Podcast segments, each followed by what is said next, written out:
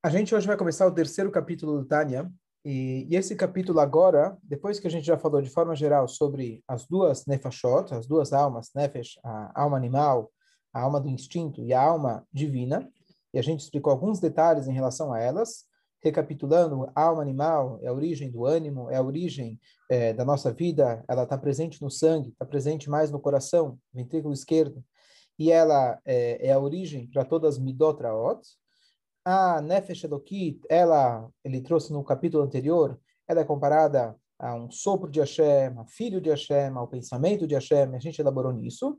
E agora, o terceiro capítulo, ele vai começar a entrar nos detalhes é, da dinâmica espiritual da alma divina.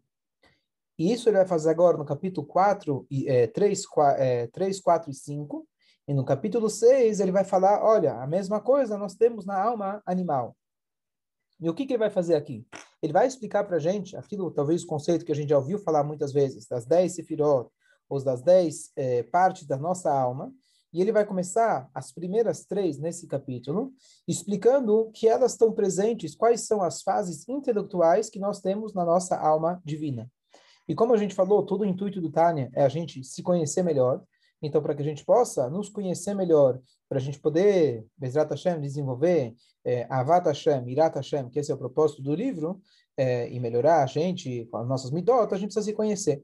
Então, esse capítulo vai descrever rapidamente Chokhmah e Binah, e ele vai focar principalmente no conceito chamado Dat.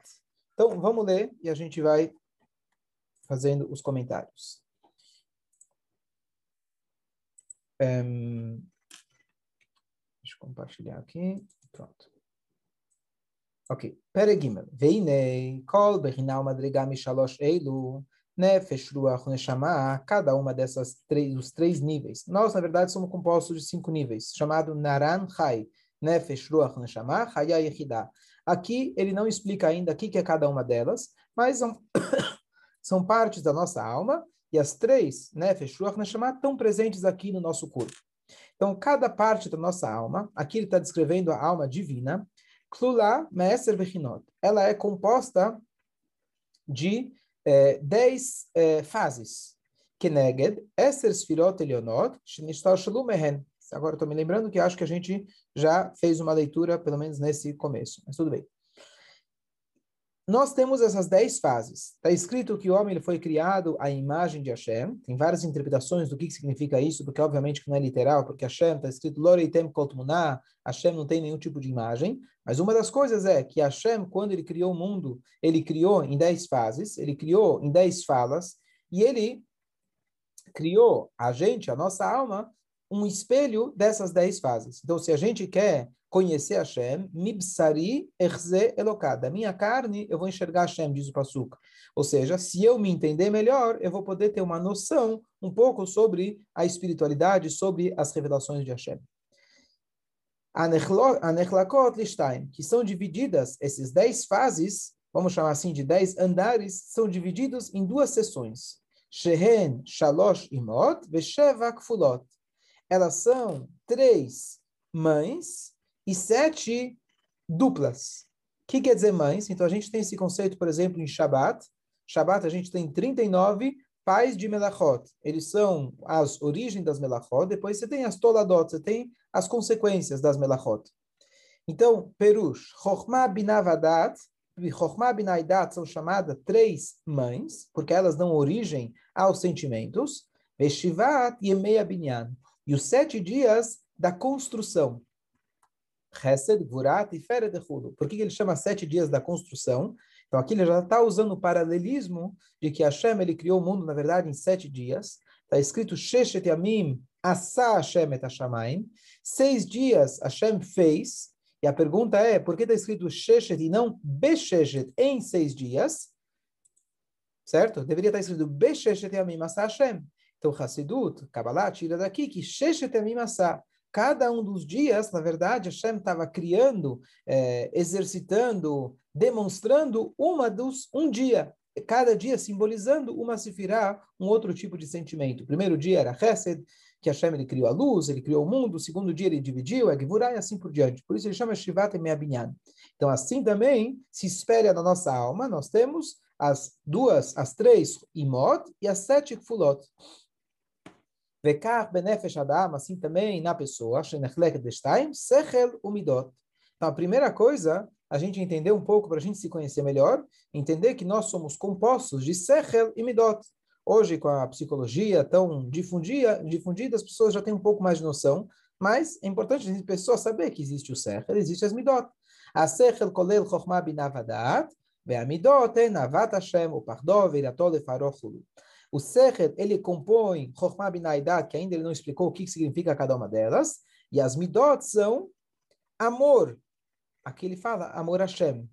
Temor de quem? Irató, pardó de Hashem. Por quê?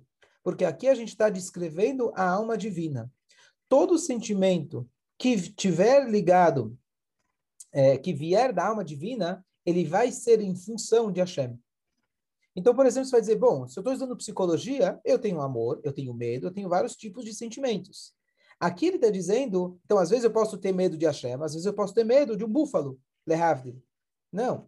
Aqui o que ele está dizendo para a gente é que quando eu estou, é, é, ou quando eu estou tendo um amor a Hashem, esse amor não é o mesmo amor que eu tenho amor para algo natural são duas almas que funcionam muito próximas uma da outra, mas eu tenho que saber identificar. Quando eu tenho amor, não é que, por exemplo, eu sou composto, eu tenho amor, às vezes eu uso para Yetzer Tov, às vezes eu uso para Yetzer Ará. O meu amor, quando eu estou servindo a Hashem, ele está, quem está funcionando é a máquina Nefesh Elokit. Quando eu tenho amor que seja para algo físico, quem está funcionando naquela hora é uma outra alma chamada Nefesh Shabamit. Então, por isso ele fala que agora ele está descrevendo a alma divina. Então, quando ele está falando de amor, está falando amor de quem? Amor a Hashem. Temor, temor de Hashem. Ve binah dat nikru imot makor lamidot. A chokhmah binah elas são chamadas as mães, a fonte das midot, que é a midot entodot chokhmah binah dat. Porque as midot, elas são consequência, elas nascem da Chokhmah, Binah. Então, eu dei aquele exemplo, acho que a gente falou na última vez, mas é, alguém chega e fala para você, ame fulano, você não vai ter um amor por aquela pessoa. Mas se alguém fala, aquele fulano foi aquele cara que salvou você quando você era pequeno, ele te deu comida e você ia morrer se não fosse ele, então o que acontece? De repente você tem uma nova, uma nova compreensão daquela pessoa e aquilo tem a tendência de trazer para você sentimentos daquela pessoa. Então, antes da gente continuar, queria só dar uma, uma, uma passagem bonita que eu escutei do Rabino Manis Friedman, muito interessante, muito bonita, que exemplifica bem a ideia de Sechel e Midot. Então, antes da gente ver é, exatamente o que é Sechel, o que é Midot, a pessoa, a, o Ayom Yom, ele descreve para a gente que a natureza humana é que o Sechel, amor, Sholita Lalev, o intelecto, ele consegue, ele domina naturalmente o coração. E quando você vê esse Ayom Yom, você questiona, peraí, se eu não for educado, se eu não aprender, se eu não for para a escola, se eu não estudar a Torá, se eu não tiver uma boa educação, quem vai dominar sempre vai ser as midot. Eu vou deixar com que as midot eles dominem a mim. Então, o que, significa? Que naturalmente o sechel, ele domina as midot. Eu preciso de um trabalho para isso. Então, o Rabino Manis Friedman, bem-vindo, Moshe é, o Rabino Manis Friedman ele contou o seguinte exemplo. Ele falou que uma vez veio para ele uma mulher e reclamou do marido, que o marido, literalmente, do além do batia nela. Bom, ele mandou chamar o marido, ele perguntou se é verdade, e ele confessou, ele falou, olha, infelizmente, raramente acontece, eu fico muito bravo, eu estou estressado e eu bato nela. Então, o Rabino Manis, com seu jeito muito frio, intelectual, ele falou, olha, eu tenho uma ideia para você melhor. Sem problema, mas Está tá na hora certa. É, eu, eu tenho uma sugestão melhor para você. Pega um taco de beisebol e a próxima vez que você perder a paciência com a sua mulher, bate na cabeça dela com toda a força. O homem começou a achar que o rabino estava maluco. Ele falou, rabino, como que eu vou fazer uma coisa dessa? É essa a sugestão que você me dá? Ele falou, por que não? Você não acabou de dizer que você perde o controle? Ele falou, perde o controle, mas espera aí, uma coisa é dar um tapinha, outra coisa é Outra coisa é dar, pegar um taco de beisebol e bater na cabeça dela. Ele falou, você está vendo qual é o problema? O problema não é que é um tapinha ou o problema é um taco de beisebol. A diferença está no seguinte, não é que você perde o controle. Se você perdesse o controle, você realmente seria capaz de pegar um taco de beisebol. O que acontece é o seguinte, na sua cabeça, bater um tapinha de vez em quando, quando você está muito nervoso, hum, não é tão grave assim. Bater com um taco de beisebol é gravíssimo. Então, por isso, você deixa, você se deixa, você se permite perder esse controle. Mas a natureza humana não tem isso. Se você compreende que bater um tapinha de vez em quando é tão grave quanto bater com um taco na cabeça, então você vai parar de bater. Ou seja, aqui a gente entende que o Sechel, naturalmente, ele controla as midot. O nosso problema, muitas vezes, é que a nossa compreensão está errada. Se eu entendesse o que é certo, o que é errado, naturalmente, eu estaria agindo dessa forma. Então, não necessariamente as midot me dominaram, foi o coração que me dominou. Não, às vezes tudo começa da maneira que você enxerga as coisas. A escola, a educação, a Torá vai te iluminar para você saber o que é certo e o que é errado. E aí tem outros passos. Talvez você entende, mesmo assim você decide fazer o errado. Mas o ponto é que, naturalmente, nós temos essa possibilidade. A gente consegue controlar. Não tem essa desculpa, eu perdi o controle. Se a gente tiver com a cabeça, com a mente, com o sechel equilibrado, então a gente vai conseguir, com raras exceções ou outras ou por outros motivos, mas a gente vai conseguir dominar as nossos, os nossos sentimentos. Então isso, é, esse esse pensamento ajuda a gente identificar melhor essa ideia entre sechel e midot, entre a parte intelectual e a parte emocional. Dúvidas, comentários?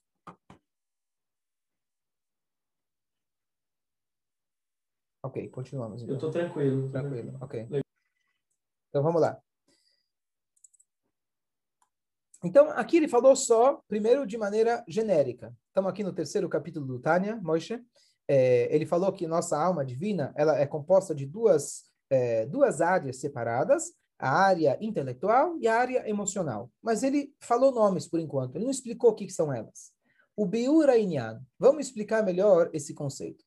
Que hine amaskelet. Desculpa. O intelecto da alma pensante Shehu Amaskil Kol Davar, que é essa alma pensante, é aquela que, desculpa, ela é aquela que pensa ou é, filosofa sobre qualquer coisa, Nikra Beshem Chokhmah. Então, a alma pensante, a alma inteligente, ela é chamada de Chokhmah. Koachmah, logo vou explicar. O que Shemotzi Apoel, quando ele tira essa força à prática, ou seja, desse primeiro pensamento, você traz ele, você desenvolve ele,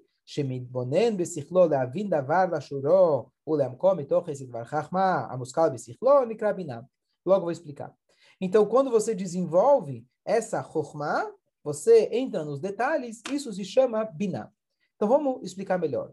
Chokhmah, ele chama aqui de koach ma. A gente sabe em hebraico que todas as palavras não são é, convencionais, e sim são essenciais. Se chama Chokhmah, é porque dentro da palavra Chokhmah, ela simboliza justamente aquilo que ela é.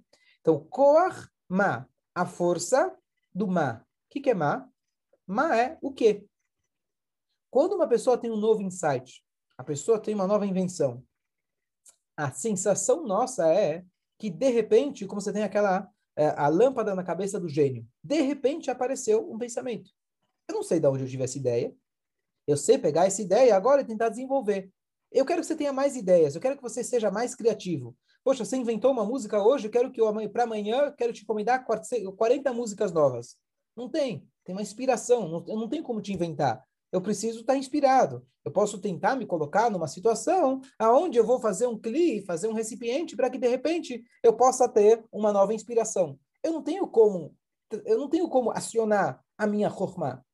Por isso, essa é a nossa sensação. Claro que tem uma origem, está lá na nossa alma, em algum lugar, mas a sensação nossa, que essa é primeira ideia, ela vem do nada, do má. O quê? Eu não sei de onde ela vem. Então, uma cor é uma força que eu não sei descrever, eu não sei apontar de onde ela veio. Isso é Chokhmah. E tudo começa de Chokhmah. Todo tipo de pensamento, desenvolvimento, que vai trazer para emoções, que vai trazer para a gente amar Hashem, temer Hashem, etc. Tudo começa desse primeiro ponto. A Chokhmah, é, às vezes a gente pode pegar, não é uma intuição minha, eu posso pegar o livro de Torá, a Torá se chama é Chokhmat Hashem, eu pego a Chokhmah de Hashem, que já veio pronta para mim, eu leio aquela ideia, e aí eu vou desenvolver. Então, ler aquela ideia, eu estou usando o Chokhmah, entre aspas, já pronto. Mas o Koach HaChokhmah que nós temos na alma, é essa cor de inovar, essa cor da gente ter esse primeiro pensamento. Depois, Você pega essa força, Koach, e você traz ele à prática, não a prática, a ação, mas você, tra você traz o desenvolvimento dele. E todo mundo deve conhecer a palavra Itbonenut, que a gente chama isso de meditação. O que, que é meditação? Meditar não é ficar zen, né? fechar o olho e tentar é, subir no Himalaia. Itbonenut vem da palavra bina, compreensão. O que, que significa isso? Que a pessoa medita no seu, com seu intelecto, leavindavar de ashurov, entender a coisa muito bem. O leomko, se aprofundar, se aprofundar em uma ideia que veio da sua chokmah, que veio no seu intelecto, aquilo se chama biná. Aquilo se chama a compreensão. Então, em Biná, na verdade, tem várias eh, analogias para isso. A gente pode usar, por exemplo, uma das analogias é: eu tenho a fonte de água e depois eu tenho o rio, o lago. Então, a fonte de água, ela começa com uma gotinha, ela começa lá e está jogando água. Depois dessa água, ela se tornou um rio, que ele é comprido, ele é largo, ele tem profundidade. Então, às vezes acontece, usando o exemplo do, do, do poeta ou do músico, quando ele tem aquela nova ideia, é muito importante que a pessoa vá lá e escreve aquela ideia. Porque uma vez que aquela cor é má, é uma cor muito. É, é, é, não tem como você apontar ela, ela fica muito vaga, então você quer logo escrever ela. Eu quero, preciso escrever essa música. Eu sempre ando com um caderno no bolso para poder anotar minhas novas ideias. E depois, essa nova ideia, eu, eu tive um insight, não sei nem dizer o que, que eu tive. Mas aí depois eu preciso pegar e desenvolver essa ideia. Uma coisa que a gente pode talvez identificar com mais facilidade. Temos pessoas que eles são rachamim e tem pessoas que elas são nevonim. Chachamim, nevonim, aquela tefilá que as mulheres fazem é, quando acendem a vela de Shabbat, a gente pede que nossos filhos sejam chachamim e nevonim. Então, se tem pessoa que ele é bom, ele é criativo, mas os grandes gênios da nossa história, a gente sabe, não foram eles que ganharam os prêmios nobres, não, não foram eles que patentearam suas ideias. Por quê? Eles são muito inteligentes, são muito bons, mas não necessariamente eles foram capazes eles foram capazes de é, desenvolver aquela ideia. Chegou uma outra pessoa, pegou aquela ideia e desenvolveu. Tem pessoas que eles não têm intuição, eles não têm novas ideias. Mas se você conta para ele uma ideia, ele é capaz de pegar aquilo e destrinchar em todos os detalhes. Então, cada um de nós, cada um de vocês devem conhecer pessoas que são mais rahamim, pessoas que são mais nevonim. Então, a ideia, por exemplo, um professor que sabe explicar muito bem, dar exemplos muito bons, é uma é uma é um dom. Tem aquele aquele professor que ele é super inteligente, mas ele talvez não tenha capacidade de explicar, de elaborar, etc. Então, esses são os dois exemplos de Chokhmah e Binah que nós temos naturalmente no funcionamento diário da nossa alma divina. A gente tem primeiro Chokhmah e depois o Binah. Esse é o funcionamento natural. Vehenhem, e elas são Avaem, o pai e a mãe, Amolidot, Avat Hashem, Viratol Pardot. Então, para que eu possa fazer aquela proposta que o Tânia está dando para a gente, da gente conseguir realmente ter amor a Hashem, temor a Hashem, eu necessariamente preciso estudar. Eu preciso conhecer. E não basta um pensamento rápido, não basta uma historinha rápida. Eu preciso pegar um conceito que a Torá é, conta para gente, e nesse conceito eu vou me aprofundar. Então, por exemplo, já tentando uma aplicação prática que a gente possa sair do shiur e aplicar isso no nosso dia a dia. Você faz tefilá todo dia. E hoje, Baruch Hashem, você tem tempo, você vai fazer tefilá com kavaná. O que, que você deve fazer? Tem o passo Marabu Maser Hashem, Magadu Maser Hashem. Quão numerosas são as suas criaturas, quão grandes são as suas criaturas Hashem. Ok, esse é o Chokhmah. Aqui está o pedaço de informação. O que, que eu posso fazer com isso? Marabu Maser Hashem. Bom, muitas coisas Hashem criou, ótimo. Eu não senti nada falando isso. O que, que eu preciso fazer? Poxa, Hashem criou muitas coisas. Começar a meditar aonde eu enxergo isso no meu dia a dia a variedade de coisas que Hashem criou. Poxa, será que eu seria capaz de criar uma coisa dessas? Olha como Hashem é grande. E começar a ver no meu dia a dia e entrar no detalhe, pensar na formiga, pensar no leão, pensar na asa do mosquito, pensar nos detalhes da minha vida e começar, uau, Hashem criou tudo isso. Qual a capacidade infinita que ele tem de poder criar tudo isso. E eu começo a fazer uma biná. Biná significa não é ficar pensando na palavra. Biná significa tentar destrinchar essa ideia de todas as formas. De, como se diz, é, é, é, é, comprimento, largura e profundidade. Largura significa, olha que interessante na Biná, largura significa eu aplicar essa mesma ideia em cenários diferentes. Isso é largura. Então eu pego uma ideia, por exemplo, eu tenho uma, uma, uma uma, é, uma, fórmula, uma fórmula matemática, e eu uso essa fórmula matemática de forma horizontal. Eu aplico ela em vários cenários diferentes. Isso é biná lateral. Biná é, é, de, é, distância em comprimento significa que eu consigo aplicar uma ideia, ela pode ser aplicada num conceito super é, é, elevado, como eu posso aplicar ela uma coisa super prática. Então, por exemplo, eu pego a biná de Marabu Maser Hashem, eu posso pensar na banana, posso pensar no leão e no elefante. Então, eu alarguei essa ideia, eu abrangi essa ideia, é, abrangi esse ponto em mais situações diferentes, e depois eu posso aplicar isso em situações que são mais próximas de mim. Poxa, como eu posso ver a grandeza de Hashem no meu dia a dia? Puxa, justo ontem aconteceu Ashgaha para ti. Justo o que acontece nesse momento, Hashem está tomando conta de mim. E eu começo a pegar essa ideia, que estava uma coisa, talvez, falando de uma coisa que era distante de mim, e agora estou trazendo isso para a minha realidade. E essa ideia da Binah, eu começar a aproximar essa ideia é, para mim. E a partir daí, eu vou ter Avat Hashem, Irat Hashem, e assim por diante. Que a Sechas Shebenef Shamaskelet. Por quê? Essa alma pensante, que shimit bonen, uma mig meod, pegdulat Hashem, aqui tem essa palavra meod, não basta um pensamento rápido, mas quando você faz essa introspecção e você se aprofunda bastante na grandeza de Hashem, e aqui ele traz, como Hashem, ele preenche todos os mundos. Ele está ao redor de todos os mundos. E tudo, todos os mundos, são considerados nada perante ele. Ou seja, a pessoa pensa, por um lado, como Hashem está presente no meu dia a dia. Por outro lado, como Hashem está distante do meu dia a dia, no sentido de que ele está muito além da, da, da do, do, físico, ele está muito além daquilo que eu conheço como realidade e que toda a realidade que eu conheço, ela é nula perante Hashem. E a gente fala essas palavras na Tfilá. No Korbanot a gente fala, você Hashem é o mesmo antes de criar o mundo, depois de criar o mundo, etc. Então aqui ele não está aqui não está elaborando muito nesse pensamento, que ele está dando para a gente apenas a estrutura.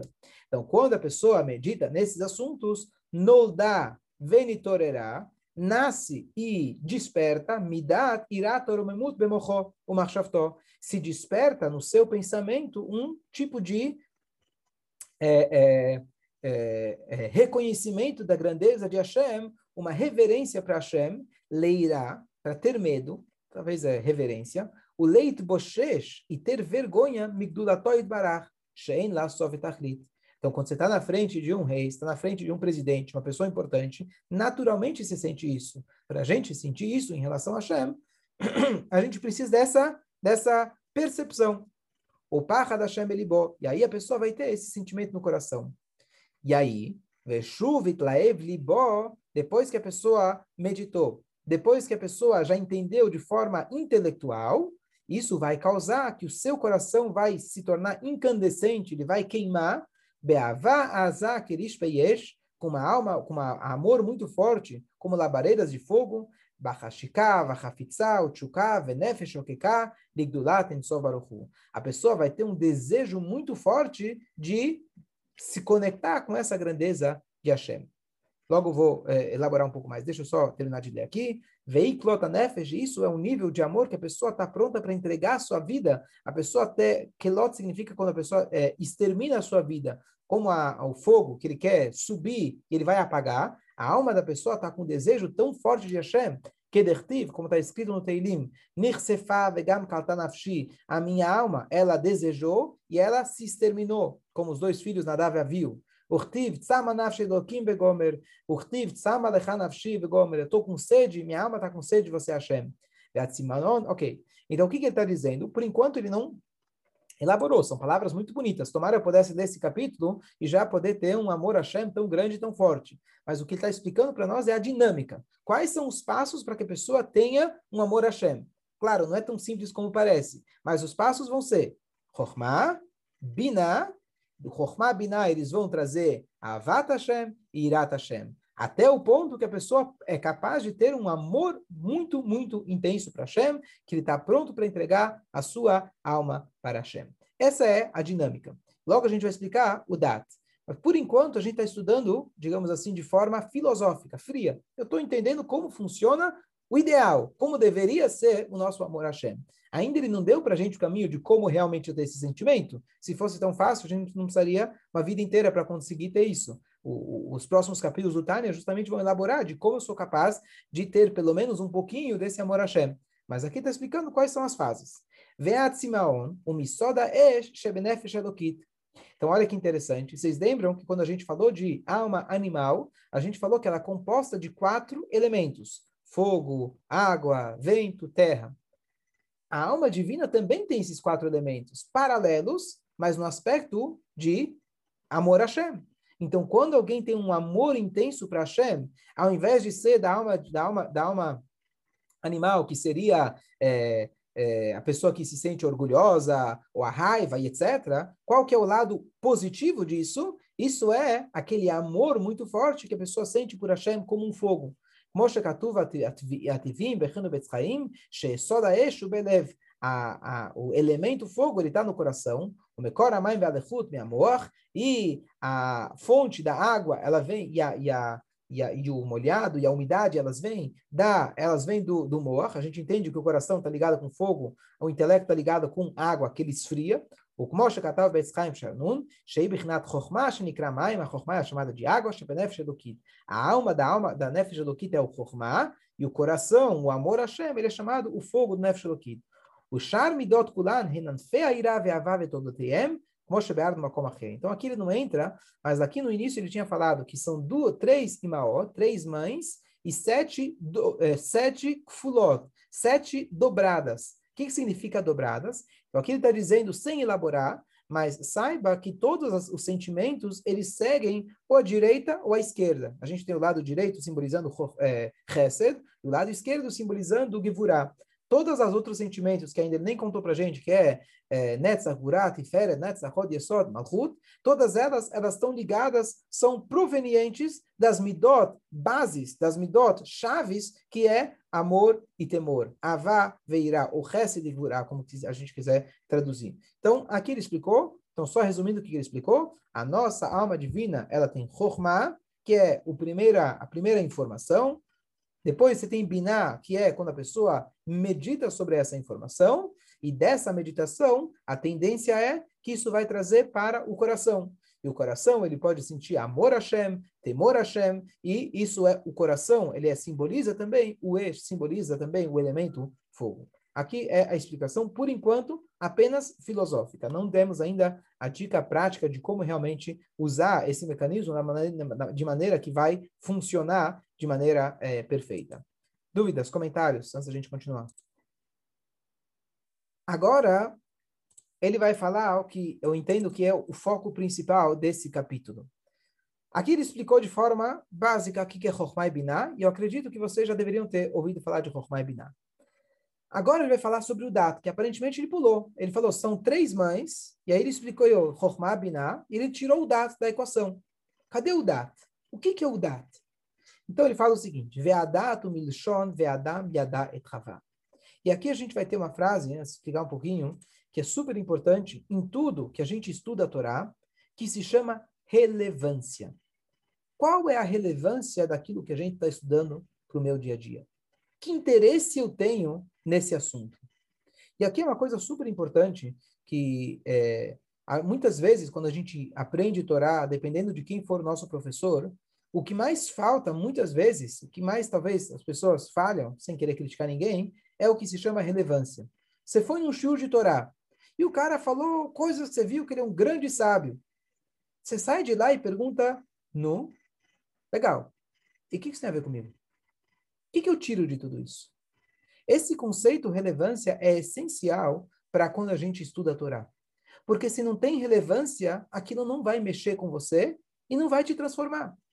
Se você quer mudar, se mudar como pessoa, você quer mudar teus traços de caráter, não basta o médico ele saber, teoricamente, de que fumar faz mal. Falta alguma coisa, tem algum clique que se chama relevância. Às vezes, o que a pessoa precisa, por exemplo, para. Sim, eu estou dizendo que data, o, o, a, o efeito do data é relevância. Data, ele logo vai explicar que é, é conhecimento. Mas o efeito do data é trazer para a gente a relevância. Então, que, por exemplo, então você sabe o que é saudável comer. Você sabe quais mitzvot você tem que fazer e quais haverá você não deve fazer. Isso a gente sabe. Eu sei na teoria. O que, que falta para fazer isso na prática? Posso chamar isso de Yetzerará, posso chamar... Mas o que está faltando? Falta uma relevância. Falta entender, falta aquele clique. Então, por exemplo, a pessoa até X anos, ele nunca fez uma dieta, ele nunca cuidou da saúde. Um belo dia ele foi no médico e o médico falou, olha, se você continuar assim, você tem três meses de vida, Hasbe Shalom. Naquela hora, se a pessoa é saudável, emocionalmente, intelectualmente, ele quer viver, ele vai dar um clique nele, opa, ele vai se tocar. É esse clique, é a chave do DAT, que ele é a ponte de ligação entre os conceitos teóricos, os conceitos filosóficos e o meu sentimento. Se eu não tenho, se eu não sinto que aquele assunto é relevante a mim, aquilo não vai me mudar. Então, quando eu estudo Torá, quando eu estudo sobre Midot, quando eu estudo de autoaperfeiçoamento, eu posso estudar mil anos. Mas enquanto eu não entender que está falando comigo, enquanto eu não entender que esse conceito tem a ver com a minha vida, eu não vou conseguir mudar o meu sentimento. Então, vamos entender como é possível a gente dar esse clique. É isso que ele fala para a gente do DAT. O que, que é o DAT? Então, da onde vem a palavra DAT? O Milshon ve'adam yada et havah. A primeira, o primeiro lugar que a gente tem a palavra dar está lá em Bereshit, quando a Torá quer descrever o relacionamento íntimo entre Adão e Rava, como a, como a Torá descreve isso, e o homem conheceu a Rava. Por que conheceu? Poderia ter aplicado qualquer outro, vamos dizer, a Torá não quer usar uma linguagem explícita, mas por que ele fala conheceu? Vehu lashon itkashrut veitchabrut. O que a Torá está querendo dizer é que eles se conectaram de maneira muito íntima, de maneira muito próxima. Então, a palavra ladat, yodea, conhecer, é, o, a, o significado dessa palavra é uma conexão, uma itkashrut, é quando a pessoa está amarrada, veitchabrut, ela está totalmente junta, haver, próximo. O que, que significa isso na nossa, é, no nosso intelecto? Shemekasher dato, você amarra o teu dat, bekesher mitzvah chazak meot, usando aqui uma analogia de um nó muito forte, Veitka marshavto, ele vai pregar, ele vai prender a sua marshavá, bechozek, com força, begdolat em baruchu, vem no Messias dato. Você se prende com aquele pensamento que a gente está falando aqui, que é a, a meditação na grandeza de Hashem, e você não permite você se distrair que, que ele vai dizer? Que pode ter uma pessoa que ele é Raham. Ele tem bastante informação, no caso, sobre Torá, sobre a grandeza de Hashem. Não só que ele tem a informação, ele consegue destrinchar e desenvolver e meditar naquela informação.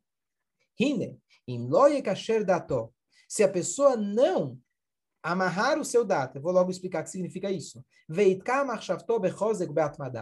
E você vai fixar o teu pensamento com força e com constância,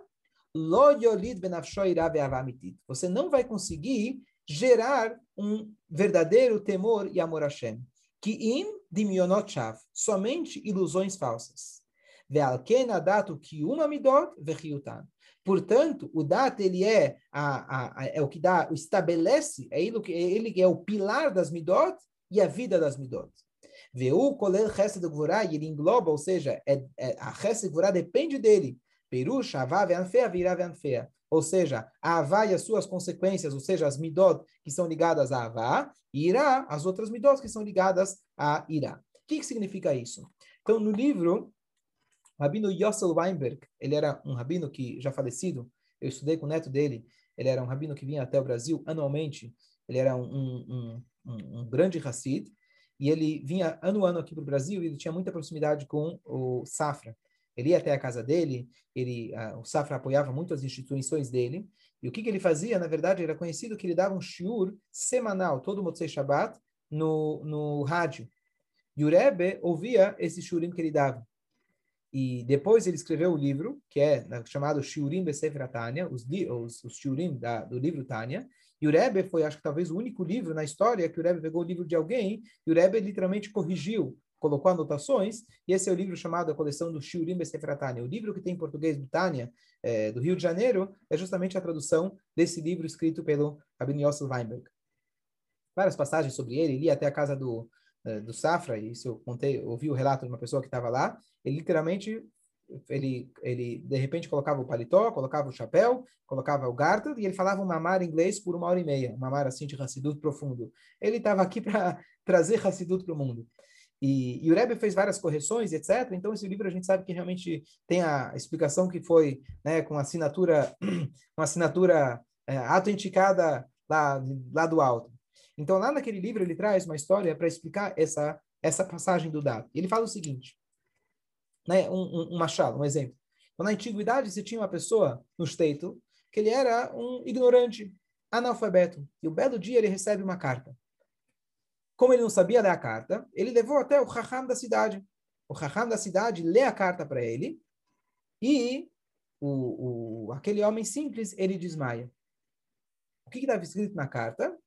Que o pai daquele homem tinha falecido. Essa é a história. Então, pergunta, análise, análise da história, peraí. Quem estava mais próximo da informação? Quem era mais raham? O leitor da carta ou o homem? Próximo da informação estava o leitor da carta. Por que então ele não desmaiou? E o cara que estava distante, que só ouviu a leitura da carta, ele desmaiou. E a resposta é muito simples. Porque não era o pai dele. Essa é a relevância que a gente tem que tentar desenvolver quando a gente estuda a Torá ou quando a gente quer meditar em alguma coisa. Eu posso meditar e ler cartas e cartas e cartas, informações e informações e saber todos os detalhes. Eu sei todos os detalhes o que acontece quando a pessoa fuma. Mas enquanto não está se tratando do meu pai, enquanto não percebo que isso tudo que eu li tem a ver comigo, isso, por Shalom, pode acontecer comigo, então não estou nem aí. A informação eu sei muito bem mas não me toca. E esse é o ponto de data. Data é chamado a chave dos seis. Ela é a chave das seis midot. Então aqui a gente tem uma, uma ideia muito interessante que a gente fala tinok em bodat. Uma criança não tem data. Tem crianças que são muito mais inteligentes que adultos. Agora, qual é a diferença entre um adulto e uma criança? A diferença é que uma criança se distrai com facilidade. Você pode distrair ela com uma bala. Agora está falando de um assunto, amanhã você fala de outro. Quem tem filho pequeno sabe que quando você quer acalmar uma criança, quanto menor ela é, mais fácil é você distrair. O bebê está chorando o que quer, o brinquedo A, o que, que você faz? Traz o brinquedo B e ele muda de ideia. O homem mais velho, quando ele tem um dato forte, um dato firme, então o que, que acontece? Ele não consegue, certo? Ele não consegue é, é, mudar daquilo. Ele está fixado naquela, naquela ideia, ele não consegue tirar. Isso significa uma pessoa que tem um dato forte. A gente precisa desenvolver um dado forte, que como faz isso, ele falou, é você se ligar com aquela ideia, se amarrar com aquela ideia e não se deixar distrair, é a única forma de você fazer com que aquilo se torne relevante para a gente. Essa é a ideia do dado. Eu acho que se a gente é, meditar um pouquinho sobre esse capítulo, sobre a explicação que ele deu sobre o Chokhmah, Binah e Dad, tem muito trabalho, muita lição de casa para a gente fazer porque tem tantas e tantas informações que aqui cada um de nós já estudou sobre Torá, já estudou sobre o nosso desenvolvimento espiritual. A pergunta é, como que eu torno essa ideia relevante a mim? E para isso, eu preciso pegar uma ideia, focar numa ideia, uma me dá que eu quero melhorar, um aspecto da minha vida que eu preciso melhorar, e eu foco nele. Eu foco, e eu foco, e eu foco, até que aquilo realmente vai tocar o meu coração. Não tem como da compreensão filosófica chegar no meu coração se eu não tiver esse componente, componente chamado dat. E essa é, acho que é a mensagem desse capítulo para a gente, da gente conseguir agora se conhecer um pouco melhor, entender um pouco do dat. Aqui uma explicação que não sei se é literal, mais uma coisa interessante sobre o dat, a gente está é, tá trazido que Nashim Datan Kalot. As mulheres têm um dat leve. Então, às vezes, dá uma impressão que é uma, uma questão pejorativa da mulher. Dat kala significa kala dat, se fala em hebraico. Uma pessoa, né, kala dat é uma pessoa de baixo nível. Então, o que, que significa falar isso sobre a mulher? Então, a interpretação que eu ouvi muito bonita é de que a mulher tem uma capacidade de adaptação muito mais forte que o homem. O homem, por exemplo, ele trabalhou por 20 anos no mesmo emprego, se Hazve Shalom, um dia ele perde, ele fica perdido. Ele não sabe como se reinventar com facilidade. Ele não sabe como mudar. É isso que ele estava acostumado, é isso que ele sabe fazer. A mulher, desde que ela é pequena, ela já tem as mutações, as mudanças constantes no corpo dela, as mudanças de humor no corpo dela. E a mulher, ela tem que se adaptar, começando do corpo dela com tantas coisas, e Hashem fez, projetou a mulher com a sua sabedoria infinita, que ela tem um dat que ela não fica fixada numa mesma ideia. A mulher tem essa abertura para que ela possa, hoje está pensando assim, amanhã vai pensar diferente, ela tem essa flexibilidade. Então, talvez mais uma maneira da gente é, traduzir o data é inflexibilidade, no sentido positivo, e falta de data, essa flexibilidade que, é, e facilidade de readequação e readaptação que a mulher tem. Então, essa é ideia do data. A gente tem que saber que quando a gente quer crescer em algum aspecto, se a gente quer pegar uma ideia da Torá, a gente tem que pegar aquela ideia, mas a gente tem que fazer um nó muito forte, se fixar com aquela ideia, é, não deixar que a, não, não, não deixar ser distraído por outras coisas, e aí sim a gente vai conseguir aos poucos, Bezrat Hashem, essa é a primeira, é a primeira chave para que a gente possa desenvolver um amor a Hashem, temor a Hashem, avat Israel, e assim por diante. Levar a sério o que a gente aprendeu, né? Você sabe que eu já ouvi uma vez e eu me relacionei muito quando, quando eu ouvi esse, esse voto, e a ideia de que é, o pior ouvinte de um shiur é um rabino.